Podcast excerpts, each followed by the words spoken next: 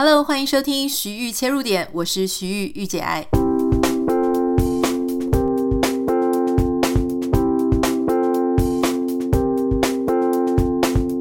Hello，今天大家所收听的时候，我应该人正在空中，有可能已经到了，或是刚刚到美国哈。好，所以我们今天的节目其实是我在台湾礼拜一的时候所预录的。希望大家可以继续锁定。在美国的时间呢，呃，我之前有跟大家讲过，因为在美国其实对于我自己制作 podcast 会稍微简单一点，原因是因为第一个房子稍微比较有独立的空间，所以我跟我先生之间不需要说一个要非常小声，另外一个才可以录音。第二个好处是因为时差的关系，所以我可能在美国下午的时间把东西、把影声音上传，然后大家在清晨台湾的时间就可以听到。所以呢，整个作业的流程跟时间就不会说哇，我必须一定要清晨起来，或者前一天晚上很晚的时候来录音。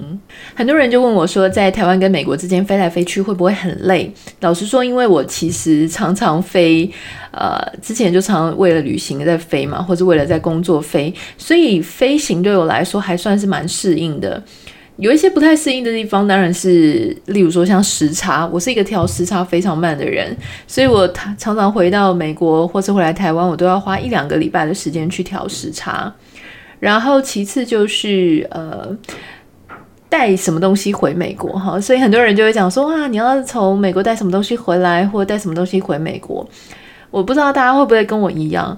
很多人会说，呃，带什么吃的喝的啦。那基本上我自己回美国，我一定会带的是茶叶，因为在美国你很难确认说你买到的茶是台湾茶，很可能是世界各地的这种茶。那我自己本身非常喜欢喝东方茶，可能是因为家人从小就是跟着家人一起喝。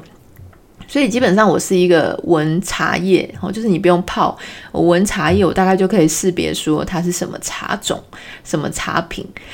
那我从台湾回去的时候呢，我基本上就会带一些各式各样的茶，有一些美国已经放了，我就这次就没有带。那我这次带的大概是呃，包含红茶系列，例如说像台茶八号、阿萨姆红茶，或是台茶十八号、台茶二十一号等等的，还有就是呃，翠玉乌龙、台茶十三号。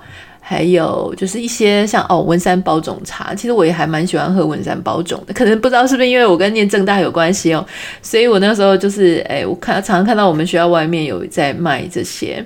好，那因为回去的时候天气也比较凉，天气凉的时候呢，我真的非常需要一直补充我的热饮。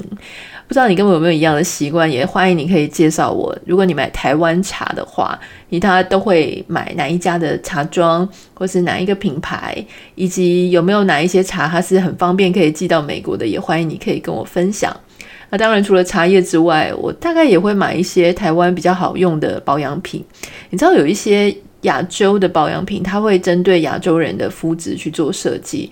当然，如果说是一些保湿啊，或是滋润的，欧美都没有问题。可是，当你想要找一些比较清爽，或是味道比较喜欢的，诶，或许亚洲就会适合你带一些。那例如说像牙膏，我在美国试了很多牙膏，我其实都没有特别喜欢，因为很多牙膏大概都会把薄荷味做得很重。我自己就很喜欢用日本的牙膏，有一些日本牙膏它是用呃桃子啊，或是用这个苹果的味道，因为我不喜欢那种一定要让牙齿非常清凉我才觉得很干净。我之前有听过一个呃看过一本书，或是听过一个说法，就是说其实牙膏它是不需要一定要让你感觉很凉。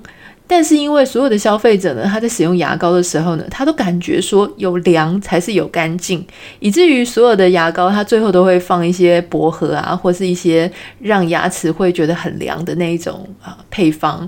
我自己本身不喜欢啦，因为我自己口腔里面比较敏感哈，所以我大概就不会用这些。这次比较特别的，当然还有就是我会带狗狗一起来美国。那有些人就问说有没有很困难？其实还好，你大概就是在台湾要。定期本来就是要定期去做预防针或是狂犬病哈，每年一次。那除此之外呢，需要一些检疫跟健康证明。台湾其实都有一些代办的人，所以我这一次为了，因为自己办怕会不太方便，或是有很多东西不知道，所以我这次其实也有请了代办来办。等到我们确定回到美国，一切都没有问题的时候呢，我会在脸书上跟大家分享，就是如果你也有同样的需要，好，要不要这个找代办？那怎么找？有哪一个推荐的代办？这样子再来跟大家分享。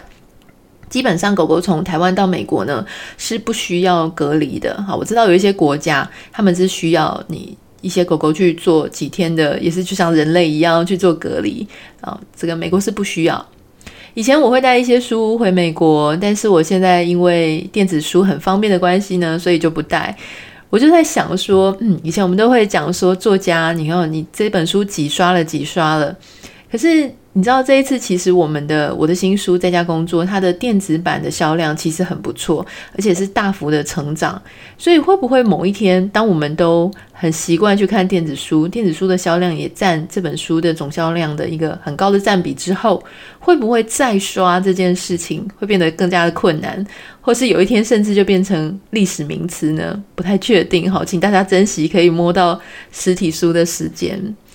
嗯，现在新房子回去呢，就要开始，因为其实就差几天要交屋了，所以也要开始弄。上一次在这个新屋在交屋之前有一个勘验的过程，那我们也是请我们的中介去帮我们处理。他有给我们一些照片，看到照片的时候就非常的开心，因为我真的是一个非常喜欢房子啊、室内设计的人，所以当我看到我的新家，呃，这个房子包含这个橱柜啊、天花板。然后木头地板都已经做好了，你就会感觉说哇，一切好像真的。因为大家应该知道，如果你有看我的脸书的话，它当时就是一块空地，然后几根木头开始，我们就去。我们那时候买的时候，它是这个状态，所以真的很不可思议，就是哦，突然变成一个房子。感觉就好像可以比较像一个家。那这个房子我们之所以很喜欢，还有因为它有一个院子。我自己本身呢很喜欢绿绿的草地跟一些植物，所以我就会很开心，就是哦有一个院子，那就可以在院子里面坐在那里看书啊，种植一些自己喜欢的，也许是香草或是蔬果哈。我不知道你喜不喜欢，如果你也喜欢园艺的话，欢迎跟我分享一些你在园艺上面的心得，还有就是啊你会看哪一些网站很。值得可以可以推荐给我，也很欢迎哈。好，今天稍微跟大家分享一个我觉得很有趣的事情哦。既然谈到这个院子，大家有没有想过，就是我们都知道动物它其实是可以感觉到啊、一些喜怒哀乐啦。比方说你难过的时候，你会感觉你家的狗狗猫猫它也知道你在难过啊，甚至它们也会有它们自己的情绪，开心不开心，然后啊沮丧或是愤怒。可是你知不知道，其实植物呢，它也是可以感受得到，它可以看到，而且它会有自己的动作。研究人员他们说，哈，如果你把这个做缩时摄影，就是你去录影录很长的时间，然后把它超级无敌快转，你就会发现，其实植物它很像动物哦，它对于一些光线呢、对于一些气味啊，对于它身边的一些。环境，它是会做出一些相对应的行为。好，那当然，你说植物有没有自己的意识？哈，比方说它能不能知道或理解一些呃更高深的，可能没有办法啦。哈，很多科学家是说，它没有办法有意识，就是说产生自己的想法跟意念。可是它确实会有一些呃刺激反应。好，所以说其实呃刺激反应跟意识还是不一样的。希望大家可以稍微从这个当中能够有点了解。那最近就是有一些书哈，比方我说的最近是指两千零二零一零年以后有一些新的著作，比方说像《植物知道的事》啊，这是一个植物科学家，他就有提到说，其实植物它是能够体验这个世界。不过也不是二零一零年之后这个，这不是一个新发现哈。其实呢，在这个呃二十世纪以来，就有一些。科学家专门在研究植物感知，他们就发现说，哎，其实植物它是有它自己的感情，它是有自己的反应哈。如果我记得我之前听过 MIT 好看过一个报道，MIT 的这个应该是 Media Lab 这个是呃就是媒体实验室嘛，是不是这样翻哈？Media Lab 他们有一个。小组专门在做植物的反应，那他们有发现，就他们去侦测，就是说，呃，在植物的身上装一些 detector，就是侦测器。它装侦测器呢，就会发现说，哎，也许播音乐的时候，或是关门了，发出一些噪音的时候，其实植物它是会有一些它自己的一些呃，怎么讲？就是它会有一些它的反应，它的波会不一样。好，所以说很多人就是觉得植物它就是植物哈，它是一个没有反应，你没有办法跟它互动的。其实不然啊，只是说第一个它的行为很慢嘛，第二个是它的那些坡你可能肉眼是看不到的，但事实上呢，它还是好会有一些它自己的所谓的感觉。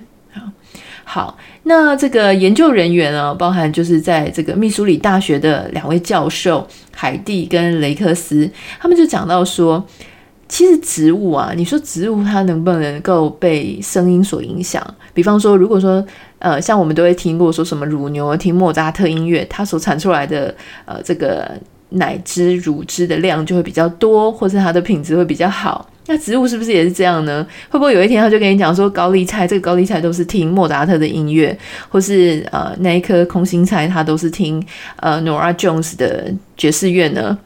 可能不是这样子啦哈。根据海蒂和雷克斯这两个研究人员，他们发现说。植物它确实也会受到一些它身边环境声音的影响，而有一些反应。可是那个声音它并不是关于交响乐，因为他们确实有拿贝多芬的交响乐去给它试验。好，可是这个植物并没有反应。可是植物对什么声音有反应呢？它对于毛毛虫在啃东西的声音，他只要听到这些声音哦，因为他们把这个毛毛虫啃东西的声音录下来，结果他发现呢。一播这些声音的时候，植物的叶子上它就会分泌出大量的化学防御剂。换句话说呢，其实植物它对于声音是有感觉的，只是说那个感觉不是来自什么我们心里想的古典乐，而是一些能够让他受到刺激啊，比方说虫虫它去呃啃植物叶子上面的那样子的声音，对他来说呢，才是跟他生态相关的一些呃刺激。刺激源，所以其实生态的相关性呢，是一个很重大的原因。那包含就像这个苏黎世瑞士联邦理工学院的教授啊康斯维洛，他就跟在研究当中呢，他就有讲到说，其实呢，除了能够听到靠近的昆虫之外，一些植物呢，它也可以闻到，或是它们邻近的植物在做反应的时候呢，它所释放的一些挥发性的信号。换句话说，其实你的肉眼看不到，你的耳朵听不到，可是不代表植物跟植物之间，它们彼此之间并没有一些共鸣啊，或者说他们彼此之间并没有一些互相所谓的沟通的管道。所以我觉得这个真的是非常有趣，不是吗？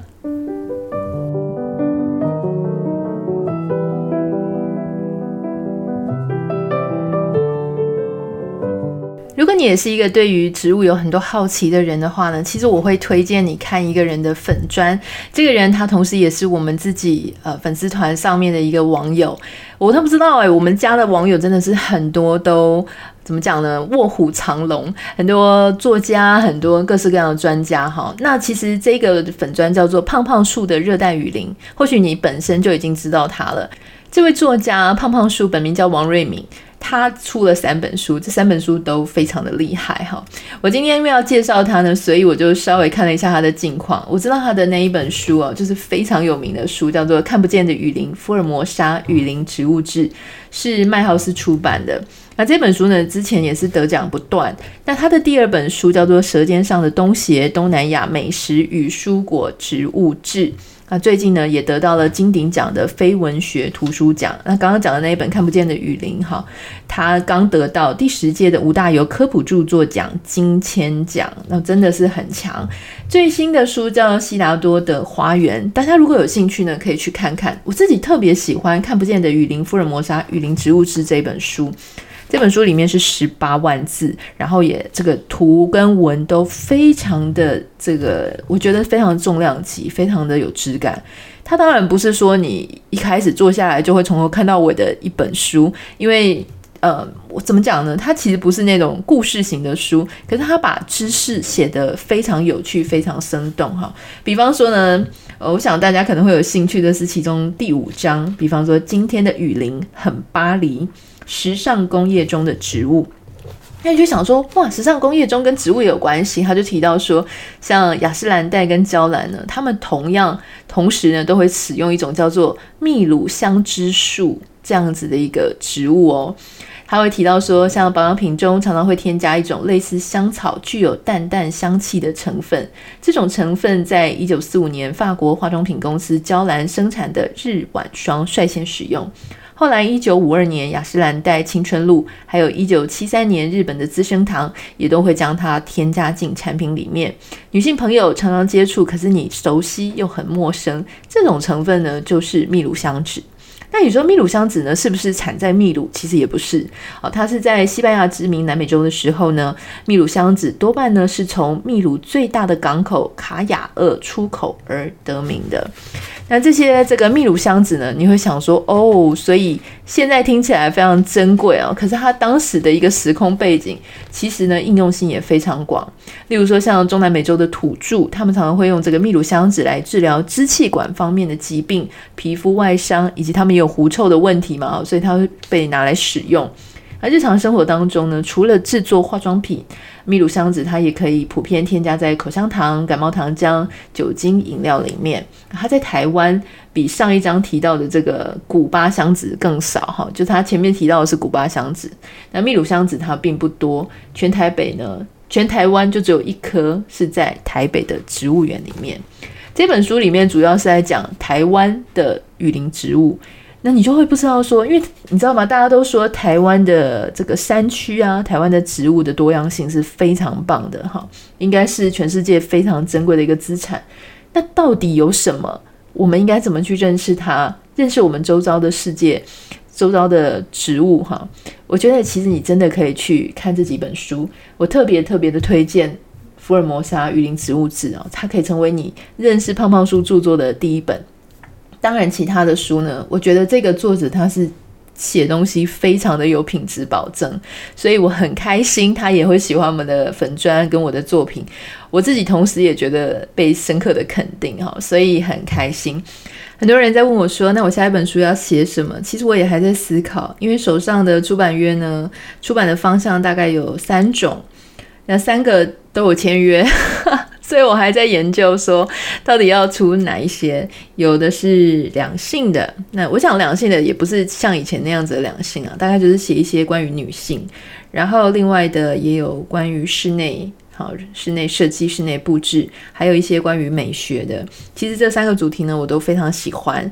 那可能就是要看看说我自己的时间啊，我自己当下的心情，我对于写什么东西，诶，我觉得它可以比较完整的被。制作成一本书，那我自己本身并没有强求说我要多快的速度，也许一年，也许两年，所以也希望大家可以继续支持我，继续支持我们的 podcast 哈。其实呃，现在已经开始蛮习惯日更的频率了。那当然，如果说你是刚要接触的话呢，诶，我觉得不用这么操劳啦。好好，但是我还是非常开心，你知道吗？在你每天打开。Podcast 的时候，你愿意点我的节目，那我在后台我就会看到哦，有一个点击率，有一个完听率。其实这对我来说呢，都是一种非常肯定，可以让我继续做下去的一个一个小小的动作。呃，有时候我并没有去特别谈这个网友给我的留言，因为有时候我会不好意思啊，你就一直讲人家称赞你。这个事情，我看的是很开心。可是，我想我们就不要一直去讲。那当然，有时候听到一些需要改进的地方，我也会尽量就是自己去注意。比方说，我们有一个网友就想说：“啊、我很喜欢讲其实啊，这件事情呢，我自己其实我自己知道。”呃，特别是我去上那个哇塞心理学的节目的时候呢，也有被提出来说：“啊，这个来宾好喜欢讲其实哈。”我想每个人或多或少都有一些口头禅，我。自己在没有提示的状况下，我也知道我大概会有哪一些状况。那不过我其实很开心，谢谢大家的包容。我想也跟我们节目的听众成熟度比较高有关系啊。我常常就觉得，越成熟的人看越多的人，他对这个世界能够越包容。包含哦，虽然我可能有一些口头禅，我有我自己一些讲话的调调或者我有一些也许在他人很严格的标准下看起来算是小缺点。但是也感谢你们不嫌弃，因为你们会觉得说主题啊，或是有一些观点它更重要。每个人都不是完美无缺的啊，为什么不大家放松一点过生活？我觉得如果你是这样子想的话呢，我就非常感谢你。啊，当然之前有一个网友，我猜是男生啦哈，因为男生我接触过的一些呃年纪轻的男生常会有这个状况，就是说他可能每一次都是要帮你加油，可是每一次的私讯就是跟你讲说你要改这个，你要改那个，这个会比较好，那个会比较好。好，我觉得如果你也是这样的个性的话，请你要多注意哦，因为其实当你在关心一个人的时候，好。这个你讲出来的话语，你会觉得说你让他改进，而且是每一次都是这样子哈，不是说偶尔跟你讲说你要改什么，它是非常密集的，大概每一天都会列出一个你需要改进的事情。那我那个时候一开始我当然很感谢他，那后来我真的受不了，我跟他讲说你不要再你不要再纠正我了，你再纠正我真的要爆炸了哈，压力会非常大。大家要知道。我之前在签书会讲说，很多 KOL 啊，或是一些台面上的人，他们为什么很容易忧郁症？因为你要想，今天你是你是一个人，可是他手上收到的讯息可能是一百个、两百个、一千个。如果每一个都跟他讲说你要改这，你要改那个，其那他什么感觉？他的感觉就是他永远都不够好，永远都没有办法在一个。自己也满意自己，让他人也满意自己的状态。好，那我觉得这个对，如果心理素质不够强，或是他其实很需要被肯定，可他一直处在永远不够好、需要被改正的状态下，他自己是会崩溃的。那我自己因为意识比较强，所以我通常就是会跟对方讲说，这个我可以改，那个我不能改。所以我就跟这一个朋友讲，我觉得他一定没有意识到他自己哈，因为像我们从小。父母就会告诉我们说：“我是关心你，我才告诉你这件事情你要改。我是关心你，所以我给你九十八分。好，我是关心你，所以我给你七十分，让你有永远有更改的空间。这个就是亚洲父母在教我们的。可是你如果是在欧美待过，你就知道那些妈妈多么小、多么无聊的事情，他们都会称赞自己的小孩，称赞到一个你觉得超夸张的程度。那两个小孩。”这个两个文化长出来的小孩就会不一样，一个天生就超级有自信，另外一个呢，永远觉得自己不够好。所以也许我们是这样子被教出来的，导致我们会觉得说，不停的让人家改进是我表现我的关心的一种方式啊。可是我想，如果你是这样的一个想法的话呢，请你要稍微改一下，hold 一下哈。不然呢，其实别人一看到你就会觉得压力非常大，也会影响到你自己跟他人之间相处的关系。如果我们要称赞一个人，我们要支持一个人，那你就称赞、鼓励他就好。老实说啦，我相信到我们这个年纪，多多少少对自己的自觉都是有的。好，我们只是没有讲，就说我觉得我哪里可以再改进，可是不代表我并不知道。呃，我相信别人也是这样子，所以很多人就跟我讲说啊，我觉得我的朋友怎么样啊？哦，我觉得我不是很喜欢，我要不要跟他讲？我心里就想说，其实你朋友一定知道他自己那样子怪怪的，然后有点走中，可是他还是决定那样做。那你就，你如果还想当他朋友，你就支持他了哈。你如果不想当他朋友，那就是另当别论。好了，那我们今天节目就到这里。下一次在录音的时候，我相信我人已经在美国了，从美国用另外一个麦克风录，大家再帮我听听看声音有没有什么不一样。那就祝福大家喽，我们下次见，拜拜。